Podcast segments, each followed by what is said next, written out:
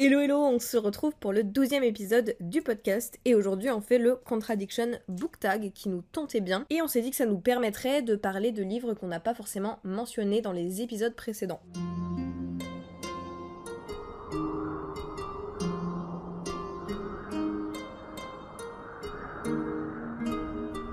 Alors, la première question de ce tag, c'est J'adore ce genre, mais je n'ai pas aimé ce livre. Je vais vous parler d'une saga, euh, c'est Caraval de Stéphanie Garber. Je ne sais pas si ça se prononce comme ça. Euh, j'avais bien aimé, mais sans plus le tome 1, un peu plus le 2 et le 3, j'ai détesté. Et euh, je me rends compte que les deux premiers tomes, je les ai surnotés, clairement. pour moi, cette saga, c'est genre un 8 sur 20, je dirais. je vais vous donner le résumé du tome 1.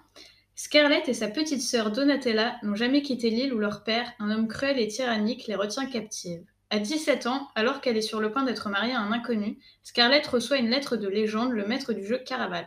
Cette année, Caraval aura lieu sur l'île des songes et Scarlett est invitée. Depuis toute petite, elle rêve d'assister à ce jeu légendaire et fabuleux. Aidée par Julian, un mystérieux marin, les deux sœurs s'enfuient, mais à leur arrivée sur l'île des songes, Donatella est kidnappée par légende. Scarlett entre alors dans Caraval avec Julian. Si elle ne retrouve pas sa sœur avant que les cinq nuits du jeu soient écoulées, celle-ci disparaîtra pour toujours. Et en fait, euh, dans cette saga, j'ai trouvé que les deux héroïnes étaient vraiment agaçantes, euh, surtout Scarlett. Encore Donatella, ça va. Mais euh, en fait, elles étaient un peu bébêtes et ça servait à l'intrigue de l'histoire, mais du coup, c'est hyper frustrant à lire. Et puis, alors, les, Instalove, je déteste. Et c'est que ça dans ce livre. Donc, euh, donc voilà. Donc moi pour cette question, j'hésitais entre deux livres. Euh, j'hésitais avec This Woven Kingdom de Tahir Mafi, mais j'ai choisi de parler de Realmbreaker de euh, Victoria Aveyard parce que pour le coup, autant This Woven Kingdom, je pouvais m'attendre à pas trop accrocher. Realmbreaker, je pensais vraiment que j'allais adorer. C'est une fantaisie épique avec une quête dans la vibe du Seigneur des Anneaux, mais en dix fois moins bien que le Seigneur des Anneaux. C'est-à-dire que euh, sur les six personnages, je crois qu'il y en a six qu'elle met en avant, il n'y en a pas un qui est intéressant. L'histoire, c'est des descriptions, mais en fait, on sent qu'elle a vraiment voulu s'inspirer de Tolkien, mais c'est vraiment pas très bien fait à mon goût. Le plot twist est pas dingue, la romance est vraiment bof. Donc, euh, même si ça aurait pu être de l'épique fantasy comme je les aime, ça l'a pas fait du tout cette fois-ci. La deuxième question, c'est Je ne lis pas beaucoup ce genre, mais j'ai adoré ce livre. J'ai choisi de vous parler de La Chambre des officiers de Marc Duguin, qui est un récit historique où en fait on suit un personnage euh, qui. Euh, enfin, un personnage. on suit une histoire vraie euh, où un officier au début de la guerre bah, a été défiguré par un obus. Et, du coup, on va le suivre à l'hôpital avec d'autres bah, d'autres défigurés de, cette guerre. Et, et voilà, j'ai trouvé le récit très touchant et c'est pour ça que je vous le recommande. Je l'ai lu et je l'ai beaucoup aimé aussi grâce à l'oralie. Et moi, pour celui-ci, j'ai mis My Body de Emilia Ratakowski parce que je lis pas beaucoup, que ce soit des autobiographies ou des essais. Euh, donc j'anticipais un peu cette lecture, j'avais pas trop d'attentes, j'avoue. Et au final, j'ai été extrêmement, euh, extrêmement surprise dans le bon sens du terme. J'ai appris beaucoup de choses. J'ai appris aussi qu'il fallait arrêter de, juger des personnes sur juste la perception qu'on a d'eux sur les réseaux sociaux et dans l'actualité. Et euh, ouais, ça a été une lecture extrêmement enrichissante sur euh, le féminisme, la version de la femme, le patriarcat, les agressions sexuelles, le mannequinat, la perception qu'on a de son corps. Enfin bref, c'est vraiment une, une super lecture que je recommande, même si, comme pour moi, c'est pas du tout un genre de prédilection pour vous. La troisième question, c'est j'adore ce trope, mais je n'ai pas aimé ce livre. Et je vais vous parler d'un Enemies to Lovers que je n'ai pas du tout aimé, et c'est The Hating Game. Je sais que il fait l'unanimité auprès de tout le monde, mais alors, euh, pas auprès de tout le monde, puisqu'il y a quand même des, avis qui me rejoignent. Alors moi j'ai détesté. En fait, dans ce livre, on suit euh, euh, bah, une héroïne et un héros qui sont tous les deux les assistants de, de, deux PDG. Et en fait, les entreprises ont fusionné ensemble. Et, donc voilà, ils se retrouvent à travailler au même endroit tous les jours et ils se détestent. Et donc finalement, ils vont finir par se, par se rapprocher et, euh, et voilà, on va suivre ça, mais euh, j'ai vraiment pas aimé. J'ai trouvé le personnage de Lucie hyper bizarre. Vraiment hyper bizarre. Elle fait des choses, je comprenais pas. Euh, la, la, relation amoureuse, j'ai vraiment pas accroché. Et le personnage masculin, pareil. J'ai trouvé aussi intéressant qu'une qu'un pot de fleurs. Voilà. Finesse. Euh, moi, j'hésitais entre deux. Il y avait le fake dating que j'aime quand même bien euh, avec et que j'ai détesté avec The Spanish Love Deception, mais surtout avec le Enemies to Lovers, From Blood and Ash. J'avais bien aimé le tome 1, mais il y a quand même beaucoup de choses qui m'avaient dérangé. Et alors avec le tome 2, on est passé à un level, mais un level de, de toxicité, de, de mecs extrêmement bizarres, le love interest, mais au secours. Je suis désolée pour les gens qui aiment Castile, mais euh, bah non, pas pour moi, c'est pas possible. Et euh, elle a en plus sorti un préquel qui, pour le coup, je trouve, est quasiment un copier-coller de sa saga principale déjà de base. J'ai aussi pas, pas très aimé cette euh, saga. Je me suis arrêtée au tome 2 et je déteste le personnage masculin. La question 4, c'est Je déteste ce trope, mais j'ai adoré ce livre. Moi, j'ai choisi le trope du triangle amoureux avec Run Through Loves de Taylor Jenkins Reid. Et au niveau de l'histoire, pour vous donner une petite idée, la première phrase du, livre, c'est quelque chose euh, comme, euh, je me souviens plus exactement, mais c'est euh, je déjeune avec ma famille et mon fiancé quand mon mari m'appelle. Donc je relis la phrase plusieurs fois et je disais mais c'est pas possible, je, je comprends pas. Quoi? J'avais pas lu le résumé en fait. Donc je me dis, je vais aller lire le résumé parce que là j'ai beau relire la phrase plusieurs fois, je suis en mode mais je, dois louper un truc. Et en fait, dans le résumé, on nous explique que Emma, euh, quand elle était au lycée, elle a rencontré bah, son premier amour, Jessie. Et puis, euh, donc, on va suivre ce premier amour. Euh, ça va durer environ presque dix ans. Ils vont se marier, ils vont voilà, vivre des aventures ensemble. Et en fait, au bout, d'un an de mariage, Jessie disparaît. Et donc, on va suivre la reconstruction d'Emma suite à la disparition de Jessie.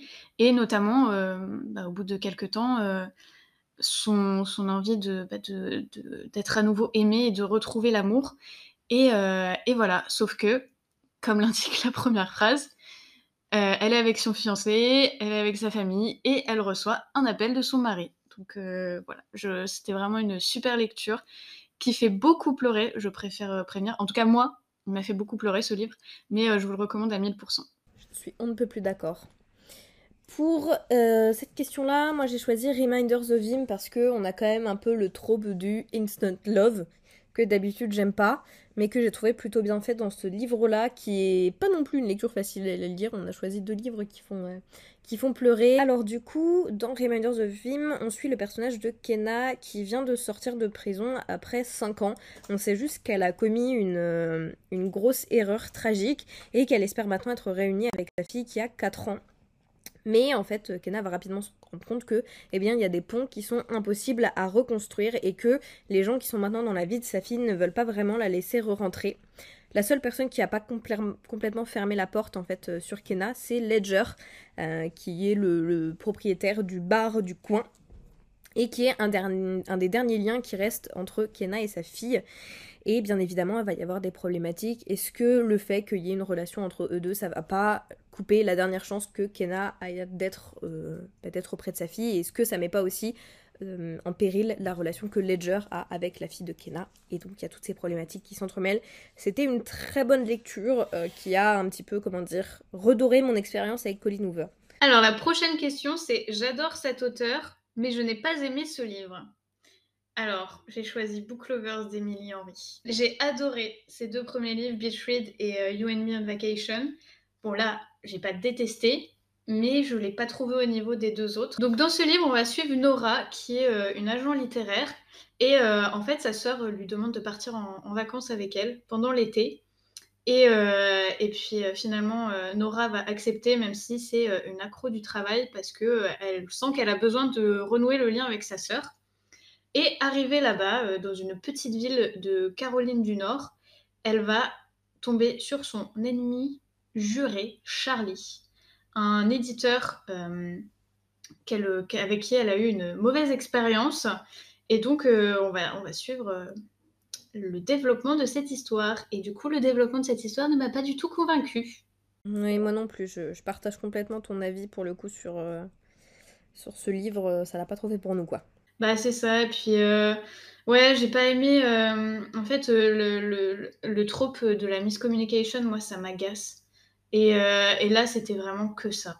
Et du coup, moi, j'ai choisi Aurora Squad parce que d'habitude, j'aime bien les livres de Amy Kaufman et Jay Christophe. J'aime beaucoup Jay Christophe de base. J'avais beaucoup aimé Illuminae. qui est écrit par eux deux.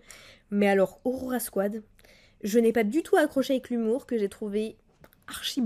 Euh, surtout, je pense que c'est la touche de Jay Christophe. Là, il s'est un peu trop lâché euh, à mon goût, euh, surtout sur le personnage de, de, Scarlett. Il y a beaucoup de commentaires sur son physique qui m'ont, je sais pas, ça m'a empêché de rentrer dans le livre. Mais je vous donne le résumé tout de suite. 2380, quelque part dans la galaxie, Tyler, jeune pilote prometteur, est impatient de former l'escadron de ses rêves. Alors qu'il sort faire un tour dans l'espace pour se calmer les nerfs avant l'affectation, il tombe nez à nez sur un vaisseau disparu depuis des années. À bord, Aurora, une jeune fille cryogénisée depuis 200 ans. Commence pour Tyler une odyssée dangereuse où il devra protéger Aurora de ceux qui la traquent pour une raison inconnue, et diriger une bande d'anti-héros fantasques et courageux, insolents et sarcastiques. Et si le sort de l'humanité dépendait de cette tête brûlée à l'humour ravageur? J'aurais pas dit ravageur du coup.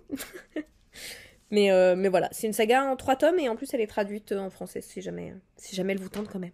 Ouais, le tome 3 sort en septembre. Euh, moi, j'ai bien aimé cette saga, j'ai pas été transcendée, mais j'ai trouvé que, bon, voilà, ça se lisait bien. Après, je suis pas une grande adepte de science-fiction, je le découvre encore, donc euh, je pense aussi que c'est pour ça, euh, au fur et à mesure, en lisant plus de science-fiction, mes goûts se, développeront, euh, se développeront, et puis voilà.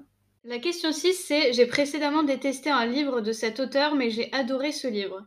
moi, j'ai décidé de parler de Grisha de Ligue Bardugo que j'ai vraiment pas aimé. Euh, j'ai pas du tout accroché au personnage principal euh, de Alina. Pareil pour Mal. C'était. J'ai vraiment, vraiment, mais pas du tout accroché. Je trouvais ça très gamin. Et euh, alors, par contre, dans Six of Crows, j'ai trouvé que l'autrice s'est révélée et c'était incroyable. Donc, je vais vous lire le résumé de Six of Crows. Un voleur exceptionnel surnommé Dirty Hands, une espionne défiant les lois de la gravité, un fugueur des beaux quartiers, un tireur d'élite accro au jeu, un soldat assoiffé de vengeance, une Grisha au pouvoir exceptionnel. Ensemble, ils peuvent sauver le monde de la destruction s'ils ne s'entretuent pas avant. On va suivre cette équipe euh, reconstituée dans un braquage et j'ai beaucoup aimé l'intrigue et les personnages. Et pour moi, on va revenir encore sur Colin Hoover, mais j'ai vraiment particulièrement détesté euh, November 9. Voilà, que j'ai trouvé euh, très problématique, euh, qui romantise beaucoup de choses qui ne devraient pas être romantisées, y compris le mensonge. mais par contre, j'ai beaucoup beaucoup aimé It Ends With Us, donc toujours de Colin Hoover. Je vous donne le résumé tout de suite en enlevant la partie spoiler, si jamais il y en a, parce que je me souviens plus si le résumé spoil ou pas. Lily Blossom Bloom, bon déjà par contre qui appelle sa gosse comme ça. Euh, donc Lily Blossom Bloom n'a pas une enfance très facile, entre un père violent et une mère qu'elle trouve soumise, mais elle a su s'en sortir dans la vie et est à l'aube de réaliser son grand rêve, ouvrir à Boston une boutique de fleurs. C'était prédestiné avec un nom pareil. Elle vient de rencontrer un neurochirurgien, Ryle, charmant, ambitieux et visiblement aussi attiré par elle qu'elle l'est par lui. Le chemin de Lily vers le bonheur semble tout tracé. Elle hésite pourtant encore un peu. Il n'est pas facile pour elle de se lancer dans une histoire sentimentale avec des parents comme les siens. Choisir cette vie, c'est aussi tirer un trait sur son passé, et Atlas, ce jeune homme qui était son premier amour, et qui a profondément marqué son adolescence. L'avenir semble limpide et simple, mais il peut s'obscurcir très vite. C'était un très beau roman. Checkez les trigger warnings si vous avez pas peur de vous faire spoiler par contre. Alors la prochaine question c'est j'aime cette couverture mais je n'ai pas aimé ce livre et pour moi la réponse c'est Rainbreaker de Victoria Aveyard parce que vraiment la cover est, très belle mais euh, j'étais excessivement déçue. Euh, mais Valentine l'a déjà présenté au début de l'épisode donc je vais pas revenir dessus. Alors moi celui que j'ai choisi c'est euh, The Atlas Six. Voilà, j'ai deux éditions, j'ai la première édition qui était auto-publiée et l'édition Ferreloot. J'adore les deux couvertures mais alors le livre, j'ai essayé de le relire maintenant qu'il a été réédité, j'accroche toujours pas. Euh, c'est vraiment pas fait pour moi. Mais si vous aimez Dark Academia Fantasy, peut-être que vous aimerez. Euh, c'est un livre qui tranche plutôt au niveau des avis. Mais je vous donne le résumé tout de suite. En gros, on y suit la euh, Alexandrian Society, donc qui est la société gardienne des connaissances perdues des plus grandes civilisations de l'Antiquité. Et c'est la première société secrète d'académiciens magiques au monde. Ceux qui gagnent une place parmi les Alexandrins s'assurent une vie de richesse, de pouvoir et de prestige au-delà de leurs rêves les plus fous. Et chaque décennie, seuls les six magiciens les plus talentueux sont sélectionnés pour être considérés pour l'initiation. Hum, donc là, on est, et donc nous, on suit les six personnages de la dernière série. Donc Libby Rhodes et Nico de Varona, moitié involontaire d'un tout insondable. Vous voyez un peu cette écriture, qui exerce un contrôle étrange sur chaque élément de la physicalité. Reina Mori, une naturaliste qui peut deviner le langage de la vie elle-même. Parisa Kamali, une télépathe qui peut traverser les profondeurs du subconscient, naviguant dans les mondes à l'intérieur de l'esprit humain. Callum Nova, un empathe facilement confondu avec un illusionniste manipulateur qui peut influencer le fonctionnement intime du moi intérieur d'une personne. Enfin, il y a Tristan Kane qui peut voir à travers les illusions une nouvelle structure de la réalité, une capacité si rare que ni lui ni ses pairs ne peuvent saisir pleinement ses implications. Lorsque les candidats sont recrutés par le mystérieux Atlas Blakely, on leur dit qu'ils auront un an pour se qualifier pour l'initiation, période pendant laquelle ils auront accès, un accès préliminaire aux archives de la société et seront jugés en fonction de leur contribution à divers sujets d'impossibilité. Le temps et l'espace, la chance et la pensée, la vie et la mort. Cinq, leur dit-on, seront initiés, un sera éliminé. Les initiés potentiels se battront pour survivre la prochaine année de leur vie.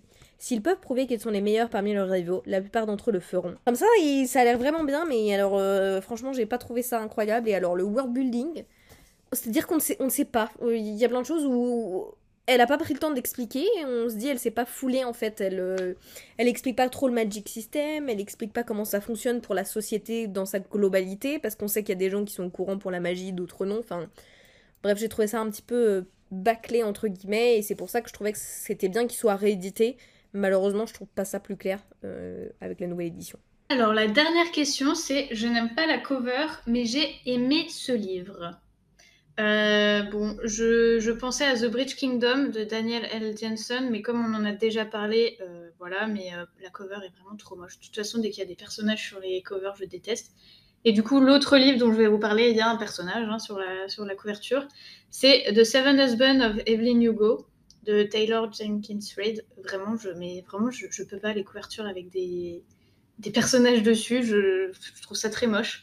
Et en fait, dans ce livre, on suit bah, Evelyn Hugo, euh, qui, euh, qui est maintenant âgée et qui décide de raconter euh, bah, l'histoire de sa vie à une journaliste, et notamment l'histoire autour de ses sept maris et les mystères autour de tout ça. Euh, et, vraiment, c'était une très très bonne lecture. Et moi, pour le coup, alors là, on est sur euh, les couvertures d'une auteure dans sa globalité, on va dire, toutes les couvertures originales des sagas de Lainey Taylor. Donc que ce soit euh, Le Faiseur de Rêves, donc là je parle des couvertures VO, ou Daughter of Smoke and Bone, je trouve les couvertures immondes. Mais alors vraiment, je les trouve trop moches. Heureusement, ils ont été réédités, maintenant on a des jolis crânes fumants, ils ont fait un beau travail sur les rééditions. Mais alors, la première édition de Strange the Dreamer qui est jaune et bleu, et la première édition de Daughter of Smoke and Bone avec des visages rouges, bleus, bariolés, je, déteste. je trouve ça super moche. Euh, pour le coup, bon, je vais peut-être pas vous faire des résumés parce que les deux, on les a mentionnés à plusieurs reprises déjà en podcast, dans des épisodes. Mais, euh, mais voilà, je suis bien contente qu'ils les aient réédités. Euh, c'est pour ça qu'il y en a que je n'ai qu'en édition spéciale. Les Daughter of Smoke and Bone, j'ai que les éditions sympas de Illumicrate parce que sinon je je les achète pas en papier. Ouais, je suis d'accord avec toi. C'est vrai que les premières éditions sont quand même excessivement moches. Elles sont horribles. c'est dommage qu'on puisse pas vous mettre les images, mais vraiment c'est très moche. On espère que cet épisode vous aura plu et on vous fait des gros bisous.